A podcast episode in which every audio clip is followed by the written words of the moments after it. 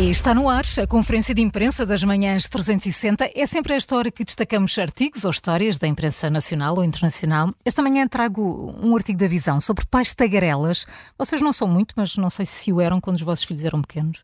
Uh, não, Falava sempre, eu sempre mantive o mesmo registro. É? É, eu também. Eu É mais lá está lá, em casa. que horror, não podes dizer isso, Paulo. Não posso, Isto não. fica em podcast, não, não. então pronto, estou, estou a brincar. Atenção, isto é ironia. É isso, é não ironia, é ironia. Eu também para os meus filhos às vezes costumavam dizer, pá, continuas assim, afogo-te na banheira. Atenção, era brincadeira, era brincadeira. Eu E eles sempre dizer se que são riam com adotados, isso. mas também é brincadeira. e que gosto mais de um do que outro também. Bem, mas qual é a relação entre tagarelice e, e dos pais e os filhos mais novos? Um novo estudo feito por linguistas mostra que os pais que falam pelos cotovelos contribuem para que as crianças comecem a falar mais cedo do que outras. Ah, depois de mais de 40 mil horas de gravações áudio de crianças de todo o mundo, chegaram à conclusão que na primeira infância falam mais quando os adultos à, volta são mais faladores e que também lhes proporciona um vocabulário maior e mais rico, ah, logo na fase inicial da vida. E fatores como a classe social parecem não fazer aqui grande diferença. Para chegarem a estas conclusões, recorreram a pequenos gravadores de áudio que os bebés usaram, por exemplo, enfiados no- nos bolsos de, de um colete durante dias a fio, eh, que funcionam como uma espécie de pedómetro da conversação, com um algoritmo que estima eh, o quanto a criança fala, bem como a quantidade de linguagem que houve no ambiente dali à volta. volta, sim. Pais, outros adultos e até mesmo dos irmãos.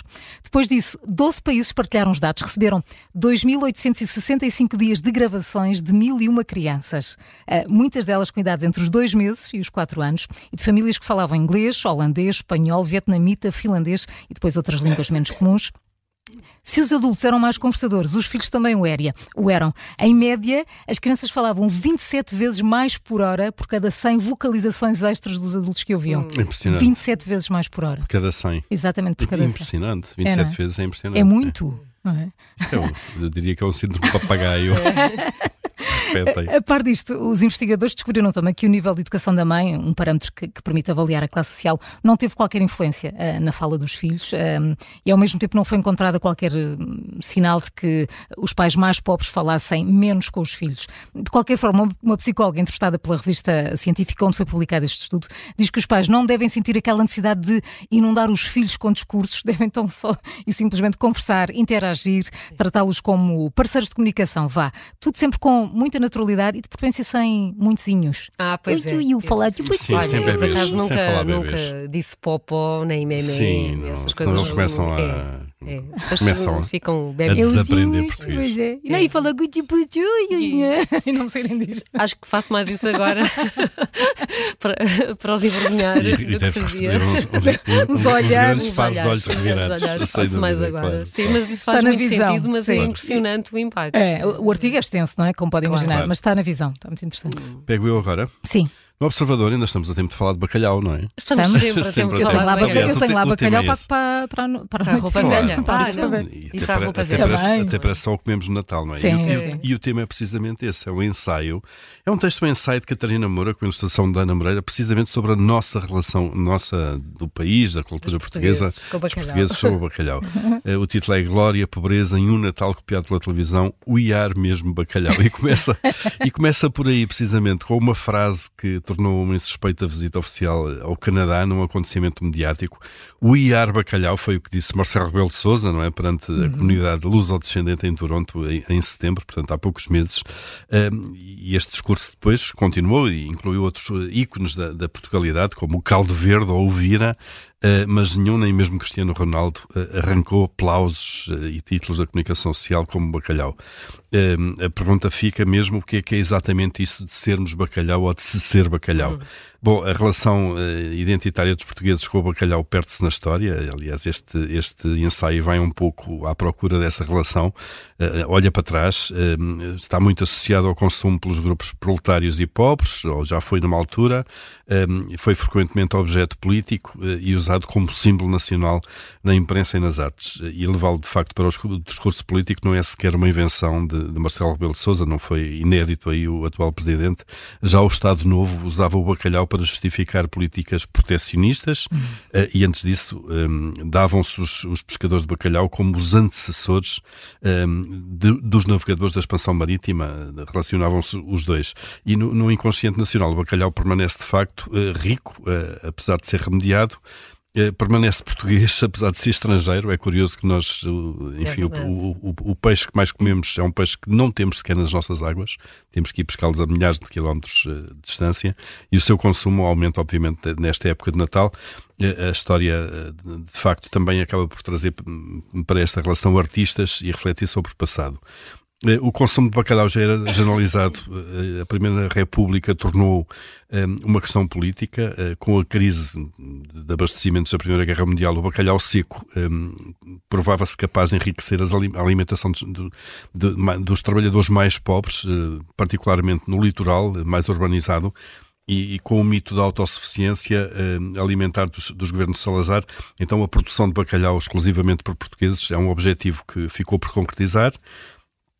Nessa altura o bacalhau era vendido barato, especialmente pequeno, e no final dos anos 40 consumia-se bacalhau, eh, mais bacalhau em Portugal do que porco ou qualquer outra carne. Impressionante. É impressionante, no uhum, final dos anos 40. Uh, e este produto eh, era simultaneamente indispensável uh, à mesa dos mais remediados, se quisermos, Uh, e era despeitado uh, com expressões como para quem é bacalhau basta. Ah, pois vem é. daqui, vem daqui isto, vem não é? Daí. Portanto, era barato, era um produto, sobretudo das classes mais desfavorecidas com menos orçamento. Vejam as voltas que isto não dá, não pois é? é? Hoje em dia é já como não é a sardinha. Assim, claro. Quem me dera poder comer bacalhau a toda hora. Eu também não adoro, é? adoro. Uh, depois o, o, ensaio, muitos detalhes e muitas referências históricas. O Estado Novo acaba por associar depois também uh, uh, o bacalhau aos homens que vão para a Terra Nova nos, nos, barcos e que são no fundo apresentados como heróis, heróis do mar, desafiadores do mau tempo para alimentar a nação. Esta epopeia foi exposta de alguma forma, foi desmontada com o 25 de Abril de 74, claro.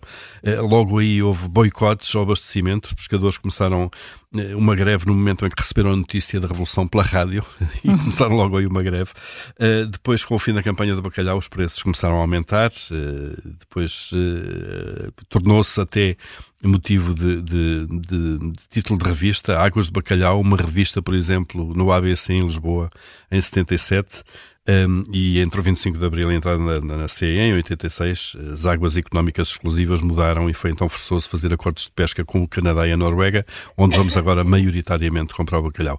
Bom, uh, o, o, ensaio tem muitos detalhes eh, sobre esta nossa relação com o bacalhau, detalhes económicos, políticos, artísticos. Vale a pena e então. Gastronómicos e gastronómicos também, e tem umas receitas Não, fim. não tem, isso não tem, isso não tem. Mas isso também, qualquer um de nós qualquer sabe sempre um meia sabe. dúzia de, de, hum, é de formas ótimas de fazer bacalhau.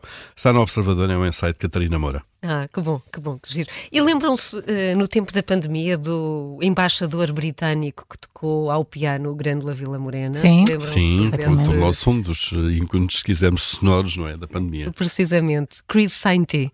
Pois ele está a ir exato, embora. Exato, ele está a ir embora é. depois de cinco anos aqui por Portugal e o Diário de Notícias, a Helena de Cedeiro foi falar com ele um, e começa logo uh, com, com, com graça porque conta que foi à embaixada encontrar se com, com o diplomata e ele próprio logo a sugerir, então e se fizéssemos a foto ao piano, é? ficou mesmo ficou mesmo marcado. Ele conta que foi por eh, diversão que uh, decidiu filmar-se a tocar, uh, como ele disse, um, um, par de bonitas canções revolucionárias de 1974.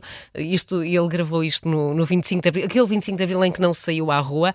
Ele diz que não esperava a reação que aquilo, que aquilo teve, diz nos dias seguintes recebi milhares de mensagens, não só de pessoas em Portugal, mas de portugueses no Reino Unido, na verdade de todo o mundo, diz ele, a agradecer esse vídeo uh, e diz que uh, não só deu variedíssimas entrevistas aos órgãos de comunicação social portugueses, como também no Reino Unido, uh, conta, até falei sobre a Revolução de 74 na BBC, portanto o impacto foi gigante.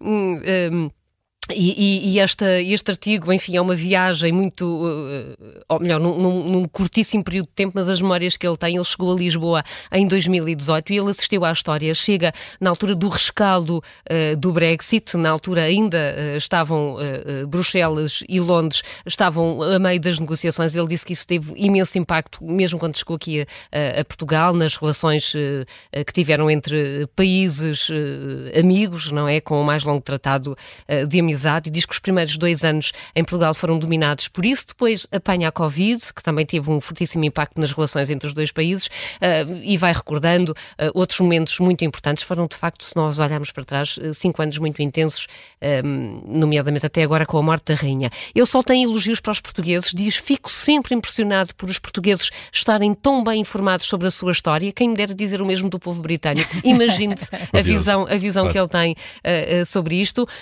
Diz que ficou muito feliz quando soube que ia ficar colocado em Portugal. Diz que a primeira vez que esteve em Portugal foi em 86, 87 e Lisboa era muito diferente na altura. Um, agora, em janeiro, vai passar a pasta a, a, a, a uma mulher, Lisa Banderi, mas diz que está decidida a aproveitar os últimos dias em Portugal até ao fim. O Natal já foi passado em Lisboa com a mulher, os filhos vieram juntar-se. Um, e para rematar, pergunta-lhe o que é que mais o surpreendeu em Portugal e aos portugueses, e ele diz: Para todo o lado onde fui encontrei tanta simpatia, tanta amizade, uh, que o mais importante para mim foi o calor do povo português em relação aos britânicos. É um verdadeiro privilégio para nós. Portanto, quando às vezes nos sentimos aqui muito mal com este país, uh, temos aqui uh, Chris Santi, um, falar com ele. de quem nós gostamos muito. Exato. e vamos uma palavrinha amiga. Uma palavrinha quando nos sentirmos assim um povo um bocadinho pior que os outros, que é a nossa tendência. O artigo é muito simpático e é aqui uma viagem muito curta por cinco anos e Está o olhar no, de um britânico. Está no, no Diário de Notícias uhum. de hoje.